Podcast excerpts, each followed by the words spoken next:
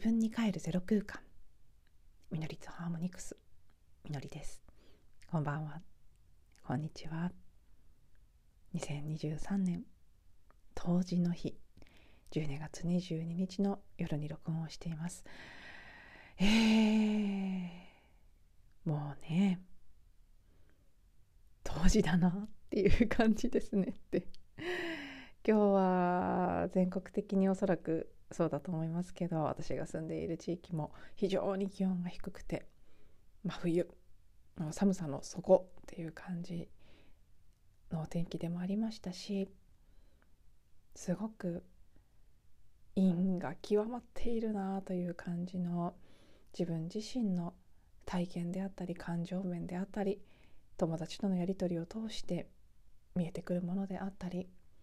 いろいろな部分で今年の冬至は特段あのー、特 なんか言葉が変になっちゃいました。とりわけってですね。深い深い闇が共にあるという感じがしています。同時に光も強い感じはしているんですね。今日もそうでしたけど気温は低かったですがお天気はとてもね晴れ渡って太陽のちあの力を感じるというか一年で最も陰が極まっている最もね日が短い日でありながらも降り注いでいる光そのものはとてつもなくパワフルではあったので私は今日はちょっとね朝はバタバタしていて海に行くことができなかったので夕方日の入りの時間にビーチに行ってきたんですけどすごかったです夕日も。なのであのね今日が一番一日の中で夜が長いということなんですがだいい冬至の時って割といつもそうだなって私は思ってるんですけど日の長さ自体は実際そうだっていう情報もどこかで見たことあるような気がするんですけど日の出とか日の入りが日の出が一番遅かったり日の入りが一番早かったりするポイントって実は冬至そのものではないってどっかで情報を見たことがある気がするんですけど、まあ、事実どうかというのはさておき私の体感ベースでもうすでに少しあれ？あれ？ちょこっと日が長くなってないかなとかね。ちょこっとあれって朝もあれ？この時間でこんなに明るかったっけ？とかそういうふうに感じ始めている部分もあったりしてうーんいろいろなデトックス特にこう精神面での浄化が進んでいるなあと肉体面もそうですね。今日ものすごく私眠かったですけどいろいろなこうねクリアリング浄化が起きているという意味ではとっても陰が極まってる感じもあるんですけど同時にすごく強い光が降り注いでいる感じもあるいずれにせよとっても、うん、深くいつも以上にパワフルなこの当時のタイミングだなというふうに感じています。あのちなみにですけど当時だから何かしようっていうのに関しては私は個人的に全然気にしなくていいと思っていてむしろなんかやたら当時当時って言ってあの何かねワークショップなりイベントなりっていうのもすごく巷で増えますけどまあそういうものに関しては基本商売ですからね。別にそれに乗っかる必要は乗っかりたいものがあれば乗っかればいいと思うんですけどだから何かっていうふうに思う必要はないと思っていてむしろ1年で最も陰が極まるタイミングだからこそ本来当時は静かに過ごす自分の内側と向き合うのに最も適した時期だと思っているので当時だからどこどこに行かなきゃとか何々をしなきゃということは全然そういう意味での特別さっていうのは別にないと思ってるんです私は個人的に。ただそうあの最初にも言った通り節目切り替わりのポイントとしてはうん何かこう象徴的なものがあるような気はしていますから。ただねシンプルにこの冬至の日この日というエネルギーを感じてみるとか。うん。そんなことはねすごく意味深いというかやっぱり何かあるなって感じたりもするんですけど。特別なこと。私もね今日はあの普通に午前中は今日これからお話しすることともつながってるんですけど家の一軒リフォームの工事があったのでそれの立ち会いがありここは歯医者さんに歯のあのクリーニングに行き 今日今日だけ空いてますすごい人気のある歯医者さんで34ヶ月先までいっぱいなんですけどポツってここだけ空いてたんですね。たまたま伺った時に。なので「あじゃあそこお願いします」って言って 歯医者さんに行って近所でお買い物して海に行ってっていうだけの一日だったんですけどね、うん、でもやっぱりそう朝の日の光であったり海に行ってみた太陽であったりこの時空間のエネルギーというものに関しては意識を向けてうん味わってみる時間帯がありました。そして今日ははい結構大きなテーマが一つありまして私の中では本当にこの当時のタイミングにふさわしい浄化ほぽのぽののクリーニングをしていくのにとってももうぴったりのネタだなというふうに思っているのでそれをこちらでシェアさせていただいてよろしければ一緒に何かね浄化なりあの皆さんの中でも流していきたいものこのタイミングでたくさん出てきてるんじゃないかなと思うので、うん、重なる部分であったり重なっていなくても何かこう共鳴する部分にあるその何かを一緒に私は私の出てきていることを今お話ししながらも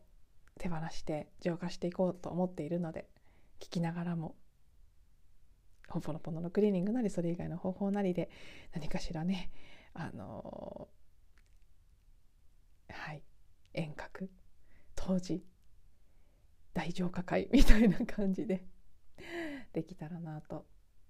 思っております。でそうそう今話しながらねあ言い忘れたなと思ってちょっとあの付け加えさせてもらうと実は昨日あのエピソードの説明欄も読んでいただいた方は そちらに書いてたことなんですけど昨日の出した音声の説明欄を書いて公開しようという直前ぐらいにあそうだ今日これも話したかったのに話忘れたと思ったことを思いついたんですね。なので実はその前、ね、昨日のエピソードを公開した後878話ですね。そちらを出した後に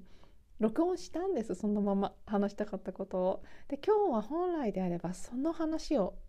出すつもりだったんですけどやっぱりねこの当時によりふさわしいテーマとして今この浄化ネタが出てきているのでこっちが先だなタイミング的にはと思って昨日の部分を保留していますただ昨日撮った音声は出すのをやめるという感覚は今のところないのでちょっとね順番が前後してしまったり話している日付がちょっと変おかしくなったりっていうことがあると思うんですけどよっぽど変じゃなければ明日昨日撮ったものをそのまま出すかもしれません。しただもう本当にここ最近日々日々変化がすごく激しいですし明日もあのねマヤ暦の黒キン、えー、 galactic activation portal が開くギャップキンの日ということもあるので またちょっと違う雰囲気になっちゃうかもしれませんね。そうしたら、まあ、昨日話したかったことを改めて明日のエネルギー感で撮り直すということもありえますけど、まあ、今日はそれぐらいですね。もうほぼほぼ取ってたものがあったにもかかわらず取り直そうと取り直そうっていうかあの別のものを出そうと思うぐらい、はい、旬な感じで立ち上がってきているものそれが、えー、本当にねあのこれまでもこちらの番組で結構何回か話してきてるっていうか何回かどこじゃないかもしれないです何回も話してきてることと重なってくるんですけど私の中ですごくね深く根強くある記憶それが後悔というエネルギーなんですけどそのね後悔っていうのが私がすごく強く持っていますってことは散々お話ししてるんですけど今年特に いっぱい出てきたのでねこの1年は。今日はその後悔という記憶の中でも特に割とはっきりとした特定の質感のものが出てきたんです。でもちろん今日の体験は今日起きてること目の前で起きてることに関して後悔をしていたんですけど感じながらすごくはっきりこれは過去の自分が放ったものの名残だと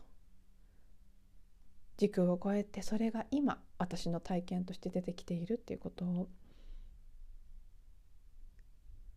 くっきりと感じたんですね。そして一言に後悔と言っても今日感じた種類の後悔はこれは私が感じる後悔の中でもすごくおなじみのものでもあるんですが割とこれもね特定の質感を持っていてどんな後悔かというとああ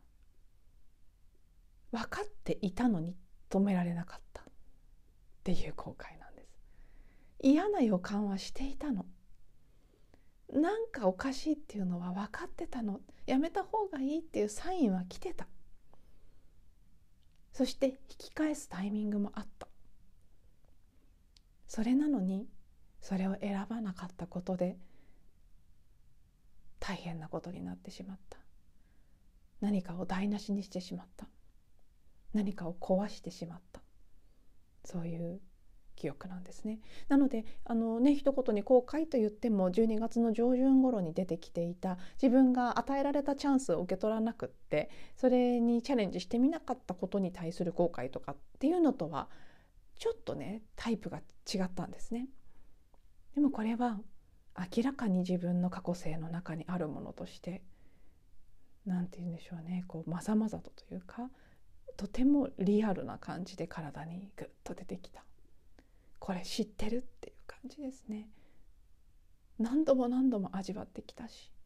ものすごく強烈にそれを体験したことがある。その過去ものすごく強烈に体験したことの破片のようなものを今ちょっとした出来事として体験しているんだっていうことです今日起きたことは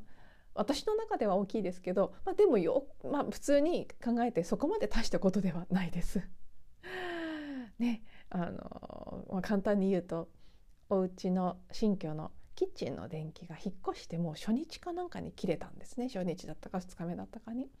でまだ引っ越してすぐのすぐの頃でとてもいろんな部分がねあちこち思っていた以上に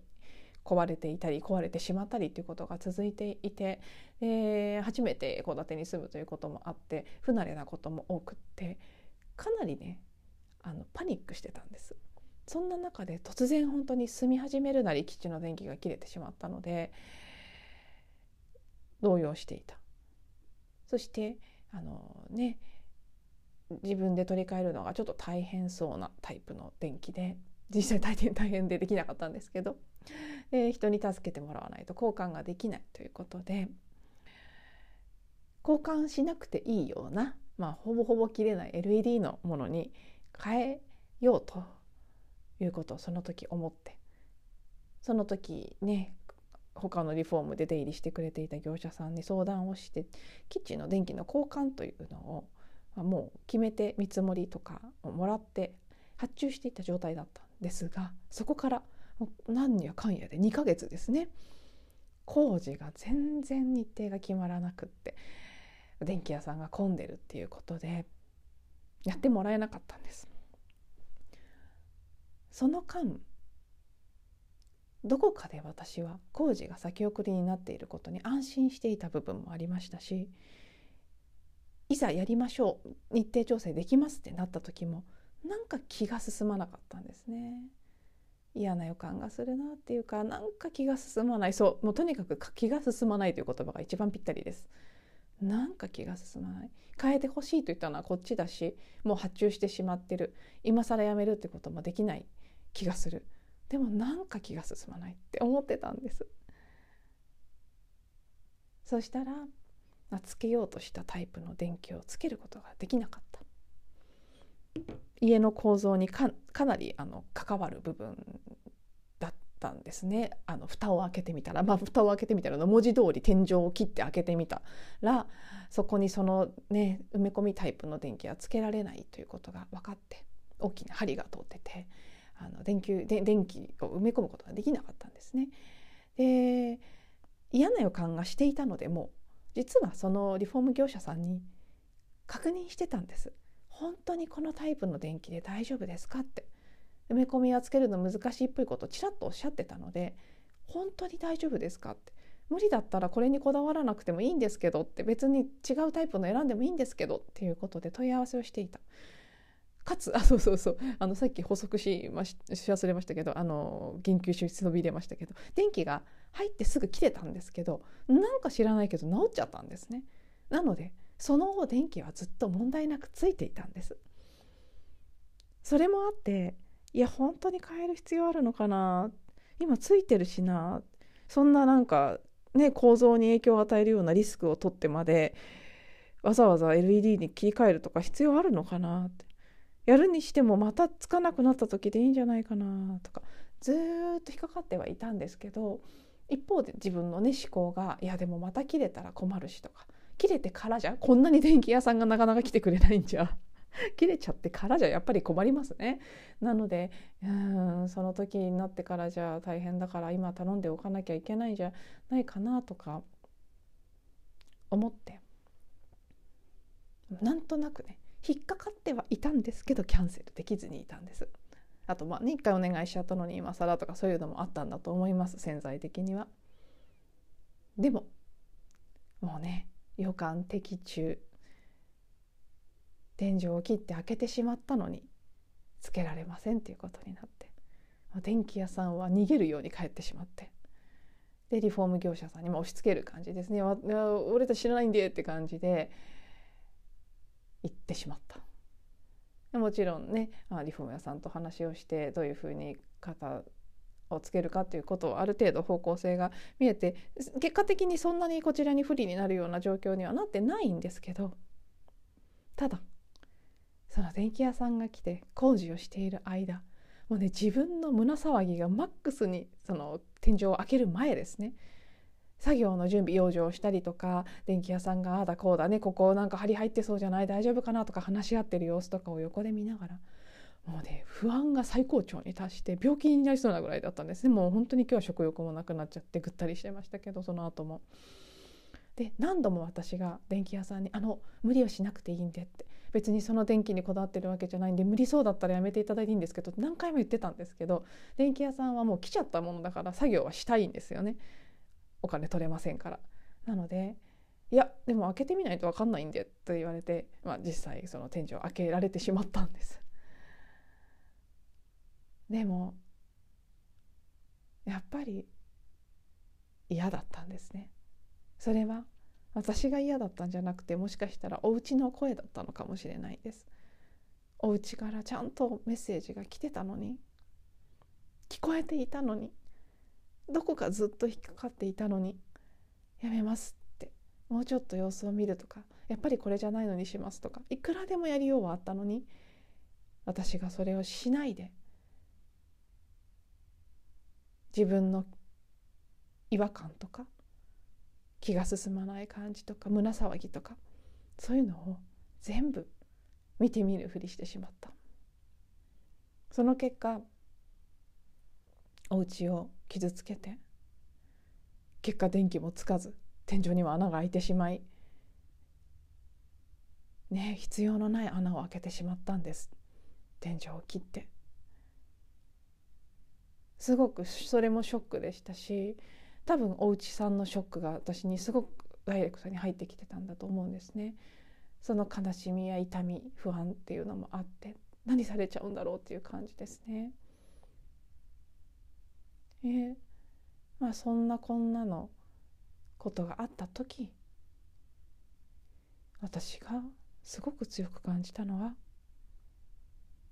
ああんなに感じていて気づいていたのになんでやめなかったんだろうという後悔です分かってたのにこれがね何にも疑いも何もなく別に絶対この埋め込みのタイプの電気がいいしって言ってできないなんてことないでしょっていう感じでオーダーしてたんだとしたらえー、なんでそんなことあんの信じらんないって言って終わりだったかもしれないんです。そうじゃなくて感じていたのになんで止められなかったんだろうっていう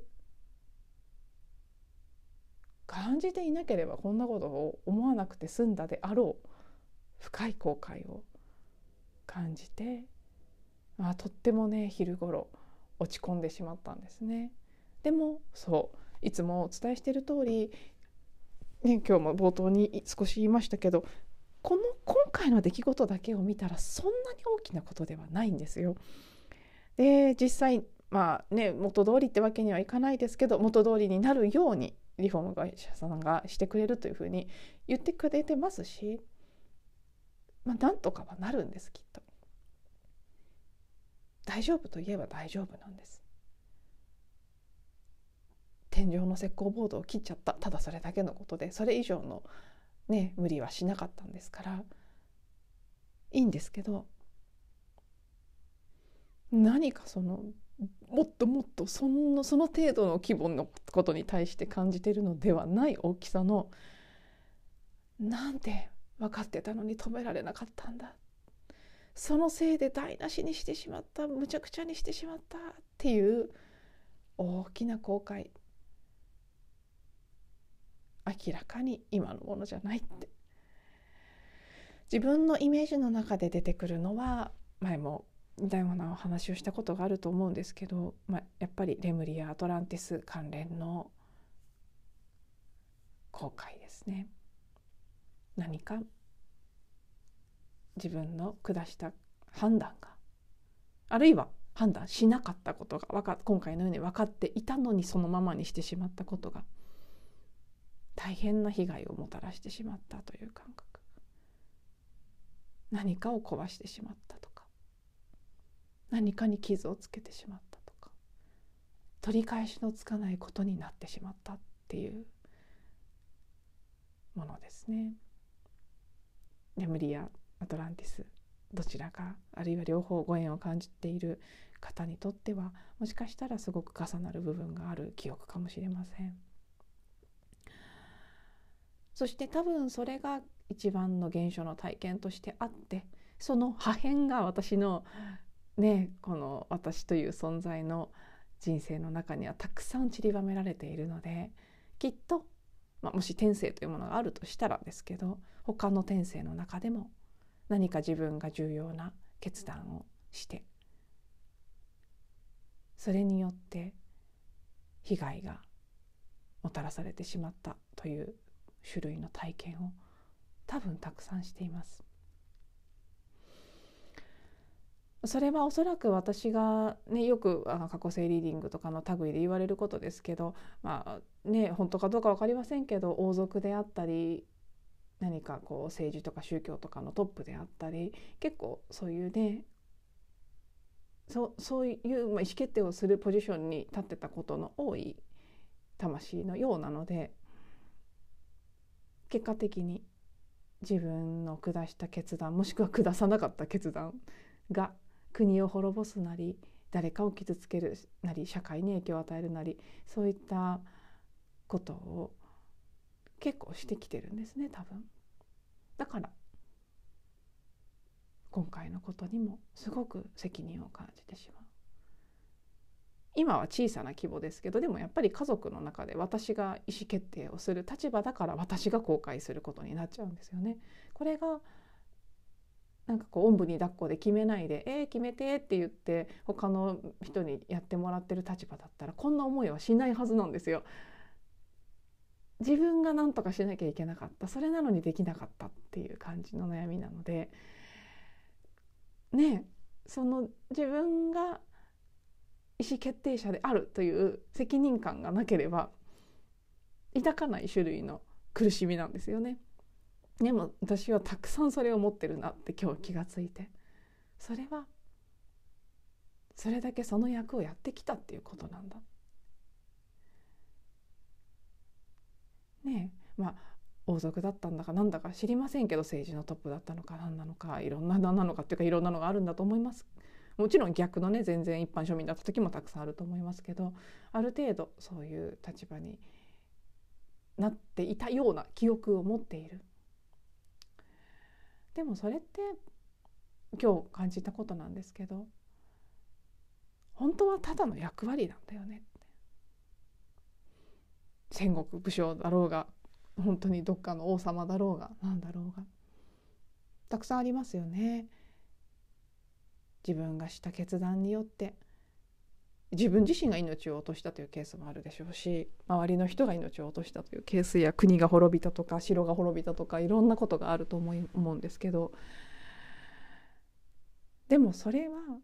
歴史というのを振り返ってみると歴史の中で起こるべくして起きた出来事で起こるべくして起きた出来事が起きるためにはそれを起こす役の人がいて、まあ、私は結構ねフランス革命とかにも、うん、感じるものが多いんですけどあの時だってまあねルイ16世とマリー・アントワネットは悪者として処刑されたわけですけどでもその人たちがその悪者役をしなかったら人類の歴史の中で貴族性が終わってね新しいそのもっとフラットな社会が生まれるっていうことは起きなかったわけですよね。その人たちがいつまでも永遠にいい王様たち王様王妃様だったらフランス革命は起きてないっていうことですよね。だけどあの時起きる必要があったそれは歴史を見て明らかなんです。フランス革命とかの時代っていうのは、ね、今はあのいわゆる風の時代というのに入ったと言われてますけど当時は火の時代から土の時代に変わったタイミングだったんですよね。で火というのはやっぱりね貴族とかそういうのとはエネルギー的に近いものがあるっていうことで、うん、そこからね地の時代で産業とか経済とかそういうものが力を持つような時代になってきたっていうところからも宇宙の流れの中にあった人類の出来事でそれを起こすためにはそう台無しにする役の人も必要だった。誰が悪いとか誰がいいとかそういうことじゃなくそれはただの配役だっていうことですよね。大きな大きな人類の歴史で考えてみると。それを、まあ、そこまでの大きな規模じゃないとしてもうん誰かが変わる変わるやってきた。どうしてかわからないけれども私の中にはたくさんそういう失敗をした後悔した記憶というものがより強くある。そしてそれを今もその破片を何個も何個も拾い集めながら何個も何個も宇宙に浄化して返していっている感じ。今日もこの当時というタイミングでとても強くそのね破片がぐさって鋭く刺さるような形で日中はもうどうしようどうしようってなってたんですけど。ああ。この小さな破片を通してとっても大きなものを癒してるんだなって今話しながらも感じますし、うん、その機会をもらえたっていうことはそれ自体がありがたいことなんだなということもこうしてお話ししながら感じています。うん、本当にねいろんなさ2023年最後の最後の段階に入ってもう古くなっていらなくなったものを手放すのには絶好のタイミング。この時期にすごく周りからもね「陰気は待ってるね」とか「しんどい」っていう声を聞きます。なので敏感な人であればあるほど何かしらを体験している可能性が高いんじゃないかなと思うんですけど出てきてるものが何であれその奥にある膨大な人類の集合的無意識の中にある記憶を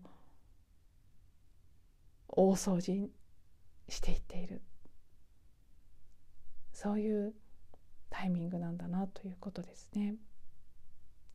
そして今日私が私自身を癒していたその時に出てきた言葉最後にシェアさせてもらって終わりたいと思います。これは以前ある方のワークに出てワークショップに出ていた時に教えてもらった過去性のトラウマを癒すマントラのようなおまじないのような言葉ですね確か、うん、ちょっと正確には覚えてないんですけど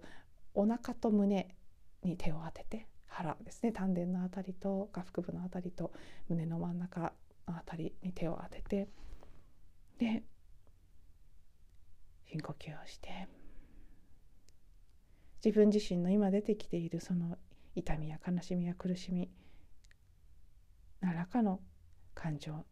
エネルギーそういったものを感じながら体感に出てきてる時もあるでしょうしそれらを感じながらですね。あれはあれでよかったんだ。すべて終わったことなんだ。あれはあれでよかったんだ。必要があって起きたことだったんだ。そしてすべて終わったことなんだ。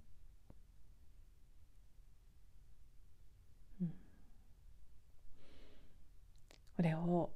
まあね落ち着くまで繰り返して自分自身に聞かせてあげる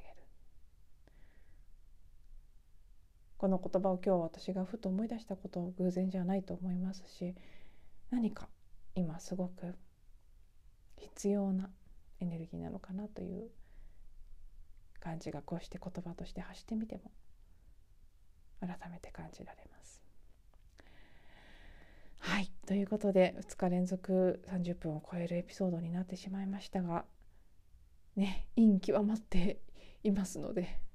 しょうがないなということで私も。はい。このまま出してみたいと思います。最後まで聞いていただいてありがとうございます。また次のエピソードでお会いしましょう。